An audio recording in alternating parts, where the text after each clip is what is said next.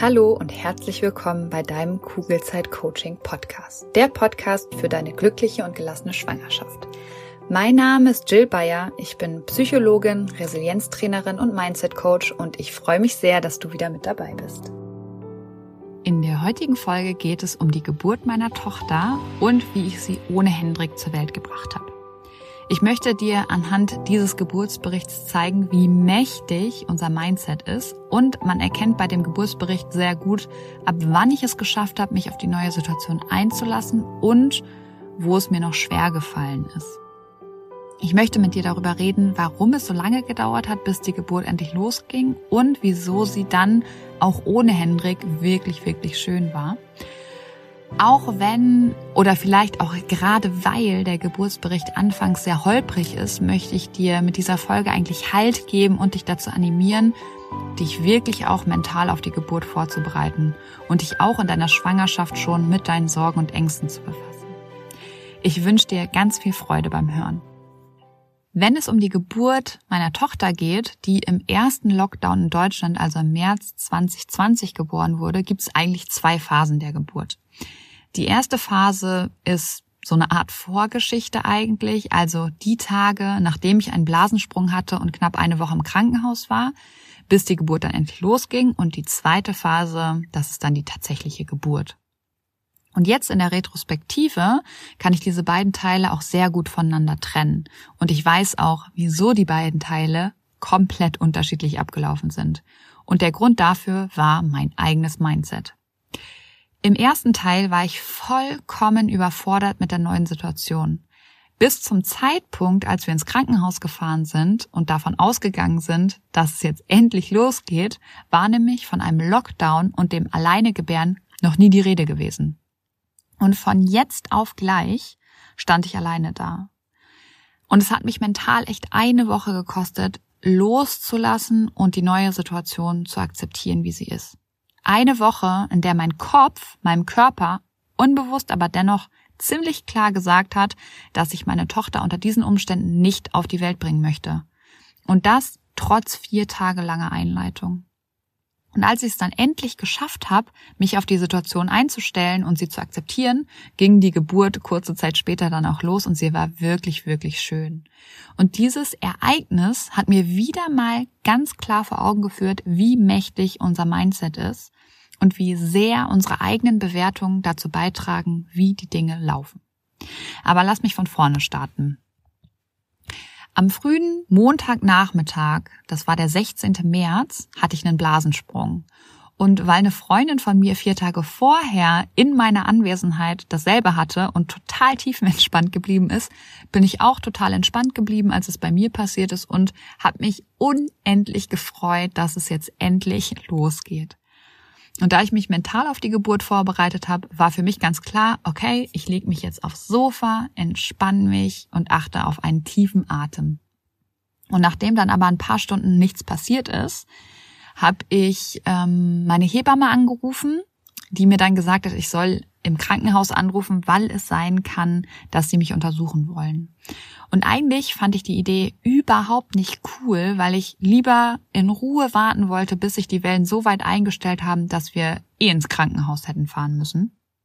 Aber da von Wellen eben weit und breit nichts zu spüren war und ich mir auch unsicher war, ob ich meinem Baby vielleicht schade, wenn ich nicht ins Krankenhaus fahre, habe ich im Krankenhaus angerufen und mir wurde gesagt, dass man alle acht Stunden bei Blasensprüngen ähm, ein Antibiotikum geben müsse, aus Sicherheitsgründen, damit eben keine Keime ans Baby kommen.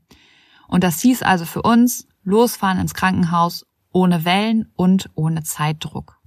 Eine große Sorge von mir war nämlich die Wochen vorher, ob ich es rechtzeitig ins Krankenhaus schaffen würde. Und wie es wohl sein wird, im Auto Wellen zu haben. Und was mich wirklich, wirklich gestresst hat, war die Parkplatzsituation. Für den Kreissaal gibt es nämlich nur zwei Parkplätze und ums komplette Krankenhaus herum kaum welche. Da ich aber zu dem Zeitpunkt ja noch keine Wellen hatte, dachte ich, hey cool, das fängt ja richtig, richtig gut an. Und auf Station haben wir dann auch noch direkt ein Zweibettzimmer bekommen, was auch echt eine Seltenheit ist. Und wir waren echt guter Dinge und weil es eben schon ziemlich spät war, als wir im Krankenhaus angekommen sind, ich glaube, es war irgendwie so zwölf oder so, sind wir dann auch direkt schlafen gegangen. Und in der Nacht hat Hendrik dann Fieber bekommen. Der denkbar ungünstigste Zeitpunkt ever. Und bei der morgendlichen Absprache der Ärzte wurde dann diskutiert, ob er bleiben darf oder ob er gehen muss. Und als klar war, hey, er muss gehen und erstmal einen Corona-Test machen, ist meine Welt zusammengebrochen. Nicht nur, weil ich wirklich mit allem gerechnet habe, aber ganz sicher nicht damit, dass meine erste Tochter ohne ihn zur Welt kommt. Oder weil ich überhaupt nicht wusste, was die nächsten Stunden jetzt so auf mich zukommen würde, sondern vor allem auch, weil ich mich mit der Methode von der friedlichen Geburt vorbereitet habe. Eine Methode, die mir in meiner Schwangerschaft sehr, sehr, sehr viel Mut gemacht hat, durch die ich mich tatsächlich unglaublich auf die Geburt gefreut habe und die es geschafft hat, dass ich angstfrei in die Geburt gegangen bin. Angstfrei bis zu dem Zeitpunkt, als Henry gehen musste. Und dann ist bei mir fast Panik ausgebrochen, als klar war, dass er eben gehen muss. Und ein Grund dafür ist der Punkt, dass bei dieser Methode der Partner unglaublich wichtig ist, weil er eigentlich für die komplette Kommunikation mit den Hebammen und den Ärzten verantwortlich ist, damit ich mich nur auf meinen Körper konzentrieren kann und meinen Verstand eigentlich ausschalte. Und als Henrik gehen musste, ist mir schlagartig bewusst geworden, dass meine monatelange mentale Vorbereitung umsonst gewesen ist. Zwar geht es bei der friedlichen Geburt auch darum, dass man nie weiß, was unter der Geburt passiert und dass man eben auf alles vorbereitet sein soll, aber ich war zu 100 Prozent davon überzeugt, dass egal was passiert, und ich war echt auf vieles vorbereitet, Hendrik definitiv mit dabei sein wird. Und als dieses Bild zerstört wurde, hatte ich keine Ahnung, wie ich da jetzt alleine durch sollte und habe erstmal boah, so krass geweint, dass ich davon richtig dolle Kopfschmerzen bekommen habe, die mich dann auch die nächsten Tage begleitet haben. Und ich war so angespannt und unter Stress, dass trotz Einleitung nichts passiert ist. Und das, obwohl ich alle drei Stunden Einleitungstabletten bekommen habe. Tabletten, die ich eigentlich auch gar nicht nehmen wollte, aber auch hier war ich wieder zu unsicher, ob ich meinem Baby schade, wenn ich sie nicht nehme. Und heute, vor allem auch dank der tollen Aufklärungsarbeit von Motherhood e.V., weiß ich, dass ich zu einer Einleitung auch Nein hätte sagen können. Aber im Krankenhaus wurde ich ehrlich gesagt gar nicht danach gefragt. Und mehr dazu findest du auch auf der Internetseite von Motherhood. Also drei volle Tage lang ist trotz dieser Einleitungstabletten alle drei Stunden nichts passiert. Von Wellen keine Spur. Und diese Tatsache war für mich wieder mal ein Zeichen dafür, wie viel Macht unser Verstand über unseren Körper hat. Ich wollte in dieser Situation meine Tochter nicht alleine zur Welt bringen. Nicht unter diesen Umständen und nicht in diesem Schockzustand, in dem ich war. Und es gab eben noch diese ganz kleine Hoffnung, dass Henriks Testergebnis früh genug kam, damit er vielleicht doch noch dabei sein konnte. Und während dieser drei Tage musste ich immer wieder Dinge entscheiden und in meinem Verstand sein. Ich musste stündlich auf die Uhr gucken, um eben meine nächste Dosis an Tabletten zu bekommen, alle zweieinhalb Stunden von meinem Zimmer wieder in den Kreissaal laufen, sollte mir Gedanken darüber machen, ob ich nach den Tabletten einen Wehen-Cocktail oder ein Vaginalgel bekommen möchte, musste mich immer wieder rechtfertigen, warum ich niemand anderen bei der Geburt dabei haben wollte und war mit meinen Sorgen und Ängsten eigentlich allein. Und ich war irgendwann so fertig mit den Nerven, dass ich tatsächlich mit dem Gedanken gespielt habe, mich für einen Kaiserschnitt zu entscheiden. Und dank dem Zuspruch von den Hebammen habe ich den Gedanken relativ schnell wieder verworfen und dafür bin ich ihnen unglaublich dankbar. Und trotzdem blieb aber dieses Problem, dass es in diesen drei Tagen keine Möglichkeit für mich gab, das zu tun, was so wichtig ist, damit eine Geburt in Gang kommt, nämlich zu entspannen und vor allem auch aus dem Verstand rauszukommen und sich nur auf den eigenen Körper zu konzentrieren. Und da ich ja mehrere Tage im Krankenhaus war, habe ich natürlich auch viele Hebammen kennengelernt. Und am Donnerstag kam Annalina zum ersten Mal. Und sie hatte gehört, dass die letzten Tage einfach nicht cool bei mir waren, generell was so los war und dass ich dadurch durch dieses ständige Weinen eben auch Kopfschmerzen hatte. Und das erste, was sie zu mir gesagt hat, war, Jill, wir machen heute mal gar nichts mit Geburt, sondern wir machen einen Wellness-Tag. Und ich war so verblüfft und gleichzeitig so begeistert von ihrer empathischen und liebevollen Art, dass ich mich zum ersten Mal seit dem Weggang von Hendrik zumindest etwas wohler gefühlt habe. Und Annalina hat mir dann Kaffee geholt, mir eine Badewanne eingelassen, leise Musik angemacht und mir sogar eine Physiotherapeutin geholt, die mich massiert hat und mir anschließend noch eine Fango gegeben hat. Und äh, nach dieser Wellness-Anwendung waren dann zumindest meine Kopfschmerzen weg und ich war ein bisschen beruhigter. Und dann war es dann aber auch schon wieder so, dass ihre Schicht zu Ende war und Annalina halt gehen musste und mein Kopf hat direkt wieder zugemacht, weil eine Hebamme kam, mit der ich nicht auf einer Wellenlänge war. Und das Gute war aber, es war sowieso schon abends und ich wurde wieder auf mein Zimmer geschickt und sollte schlafen. Nur leider habe ich mich dann natürlich auch wieder total alleine gefühlt. Und als ich am Freitagmorgen dann gefühlt zum fünften Mal in den Kreissaal gekommen bin, hatte ich dann mental einfach keine Lust mehr auf dieses ständige zurück aufs Zimmer geschickt werden und habe mich das erste Mal getraut, für mich einzustehen und habe gefragt, ob ich nicht einfach die ganze Zeit im Kreissaal bleiben könnte, damit ich endlich genau das tun kann, was ich die letzten Monate trainiert habe. Kopf aus und nur bei mir und meinem Körper sein. Aber das geht natürlich schlecht, wenn man immer wieder auf die Uhr gucken und das Zimmer wechseln muss. Und die Hebammen waren total erstaunt, dass ich im Kreissaal bleiben wollte und dachten, dass es auf dem Zimmer viel entspannter für mich sei. Und das ist wieder mal ein Riesen-Learning für mich. Die meisten Menschen wollen unser Bestes. Nur das Beste in ihren Augen muss nicht das sein, was in meinen Augen das Beste ist. Daher ist es so wichtig, dass wir offen und ehrlich sagen, was wir brauchen, egal ob in der Schwangerschaft, unter der Geburt oder eigentlich auch im Leben allgemein. Jetzt kommt ein bisschen Werbung. Hallo, du Liebe, bist du gerade schwanger? Dann sind dir Sorgen vermutlich nicht allzu fremd, oder?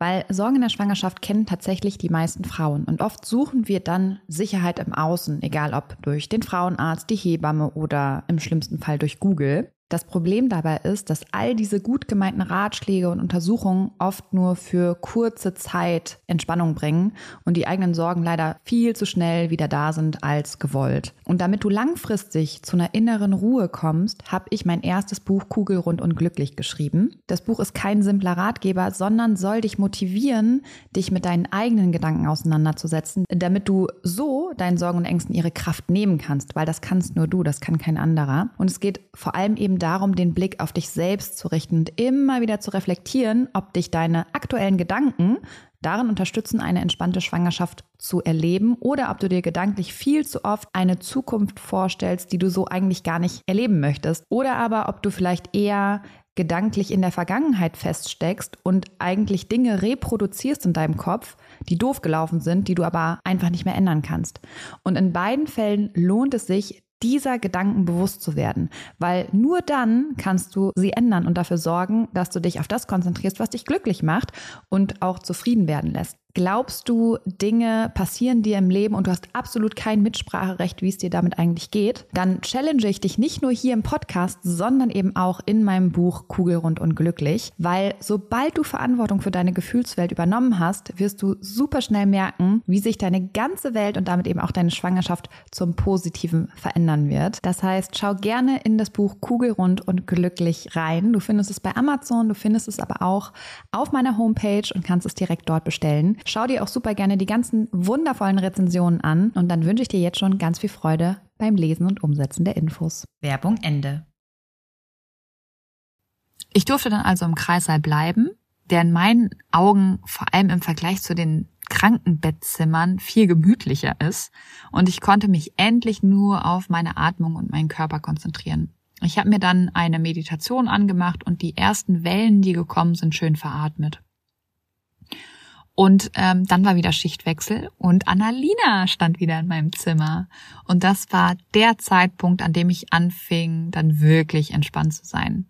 Und mir war zu dem Zeitpunkt klar, dass Hendrik nämlich auch die nächsten zwei Tage kein Testergebnis bekommen würde, weil Wochenende war. Und damals gab es eben noch keine Routine mit den Tests und die haben echt ewig gedauert.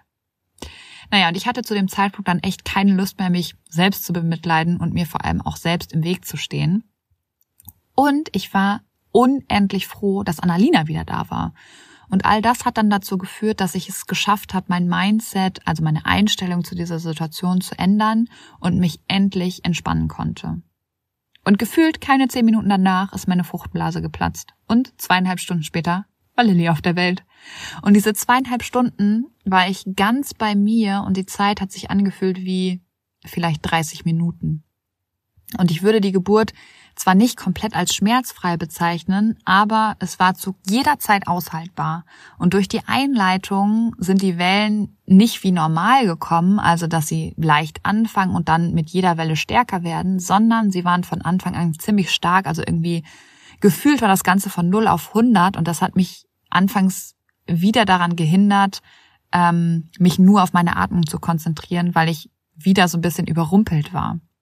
Und auch das ist wieder ein Grund mehr, wieso ich A der Meinung bin, dass eine komplett schmerzfreie Geburt möglich ist und B mit der nächsten Geburt, außer es ist natürlich medizinisch notwendig, keine Einleitung mehr haben möchte, weil der Körper ist so schlau und weiß, was er braucht. Und wenn man ihn einfach machen lässt und versucht, seine Gedanken still werden zu lassen und ihm dadurch eben nicht mehr im Weg steht, weil man sich über irgendwas Sorgen macht, kommen die Wellen langsam und steigern sich mit der Zeit. Das heißt, man hat die Möglichkeit, sich an sie zu gewöhnen und kann dadurch viel besser mit ihnen umgehen und sie gut veratmen und dadurch den Körper halt wieder unterstützen. Und auch trotz dieser plötzlichen Wellen würde ich nicht von Schmerzen sprechen, sondern von einem sehr starken Dehnungsgefühl eigentlich. Mehr dazu ähm, findest du in der Podcast-Folge drei. Und letztendlich war die Geburt ohne Komplikation, ohne Geburtsverletzung, ohne Schmerzmittel und genauso, wie ich es mir gewünscht hatte. In der Geburtswanne. Und es ist alles so gekommen, wie ich es mir gewünscht hätte, bis natürlich auf die Tatsache, dass Hendrik nicht mit dabei war. Und jetzt in der Retrospektive kann ich dir auch genau sagen, woran es lag, dass es so lange gedauert hat, bis die Geburt letztendlich losging. Weil ich mich geweigert habe, die Realität zu akzeptieren. Weil ich nicht wahrhaben wollte, dass Hendrik nicht dabei sein kann. Und ich habe mich unglaublich unter Druck gesetzt, weil ich dachte, es alleine nicht zu schaffen. Und das ist ein bisschen meiner Vorbereitung geschuldet, weil ich mich mental ziemlich abhängig von Hendrik gemacht habe. Und durch meine mentale Vorbereitung und mein Verständnis war es nämlich essentiell, dass ich nur bei mir bin und Hendrik eben die Kommunikation mit Hebammen und Ärzten übernimmt. Und ich glaube auch jetzt noch, dass dieser Weg der beste für eine schmerzfreie Geburt ist, weil unser Kopf viel zu oft gegen unseren Körper arbeitet, wie man bei mir gesehen hat, und wir ihm nicht ausreichend vertrauen. Nur leider hat sich schlagartig in der Realität im Kreissaal etwas verändert und da war ich schlicht und einfach nicht drauf vorbereitet, weil es in meiner Schwangerschaft das Wort Corona noch gar nicht gab, beziehungsweise erst irgendwie ein paar Wochen vorher und von einem Lockdown noch überhaupt keine Rede war. Und das Gute ist, dass du dich mittlerweile auf diese Situation vorbereiten kannst. Du kannst dich mental darauf einstellen, dass dieser Fall eventuell eintritt. Du hast quasi eine gewisse Vorlaufzeit, um dich mit dieser neuen Realität anzufreunden oder sie zumindest zu akzeptieren und dann Wege für dich zu finden, besser mit dem Fall umzugehen. Und das Problem bei mir war, dass ich sowas von vor den Kopf gestoßen wurde, dass ich es relativ lange nicht geschafft habe, diese beschissene Realität zu akzeptieren. Und das Problem ist, dass kein Gedanke dieser Welt meine Situation verändert hätte. Und mit jedem negativen Gedanken, also mit jedem Gedanken, der gegen diese neue Situation angekämpft hat, ist eigentlich nur eins passiert. Ich habe mich noch mehr unter Druck gesetzt. So lange, bis ich es hinbekommen habe, die Situation anzunehmen, wie sie ist. Und beim Annehmen oder Akzeptieren geht es eben nicht darum, die Situation gut zu heißen. Ich fand die Situation immer noch total beschissen, aber ich habe mich innerlich nicht mehr dagegen gewehrt. Und dadurch hatte ich dann den Kopf frei und konnte wieder bewusst meine Gedanken einsetzen. Erst zu dem Zeitpunkt konnte ich dann konstruktiv mit der Situation umgehen und meine Gedanken wieder lenken. Aber genau dieses bewusste Wahrnehmen der Gedanken und die Veränderung von ihnen braucht Training. Denn wenn du tagtäglich im Autopiloten unterwegs bist und die Dinge so machst, wie du sie halt immer machst, gehst du vermutlich sehr, sehr selten und vielleicht sogar nie auf die Metaebene und hinterfragst deine Gedanken auf ihre Richtigkeit, sondern glaubst sie automatisch. Und der Gedanke, ich kann unser Kind nicht ohne Hendrik auf die Welt bringen, war schlicht und einfach eine Lüge. Eine Lüge, die ich mir selbst tagelang im Krankenhaus erzählt habe, mit der felsenfesten Überzeugung, dass sie stimmt. Und danach hat mein Körper dann auch gehandelt. Und genau diesen Autopiloten meine ich. Wir denken etwas und glauben es. Immer. Jeden einzelnen Tag und bei fast jedem Gedanken, außer wir hinterfragen ihn. Aber dieses Hinterfragen ist eben ein aktiver Prozess, der nicht wie das normale Denken an sich eher passiv passiert. Also unsere Gedanken kommen ja einfach, ohne dass wir sie aktiv steuern müssen.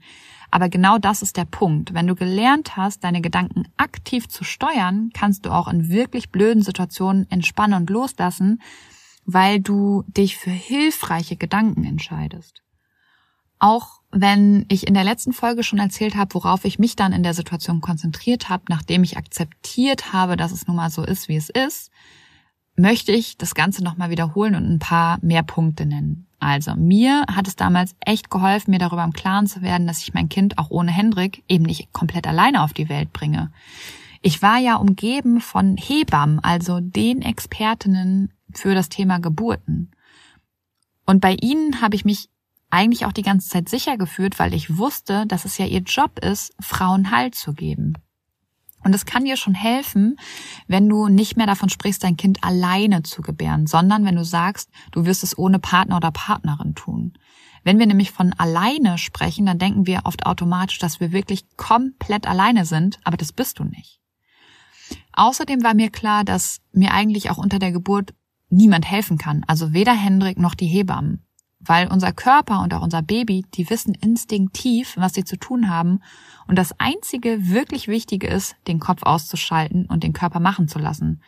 Und auch das ist eben eine Kompetenz, die man erstmal trainieren muss, weil wir haben ja ständig Gedanken in unserem Kopf und wenn es eine Situation ist, die unsicher ist, dann haben wir halt ganz oft eher negative Gedanken und machen uns Sorgen und haben Angst. Und das ist halt eben kontraproduktiv. Und gerade in solchen Situationen ist es eben wichtig, seinen Kopf auszuschalten.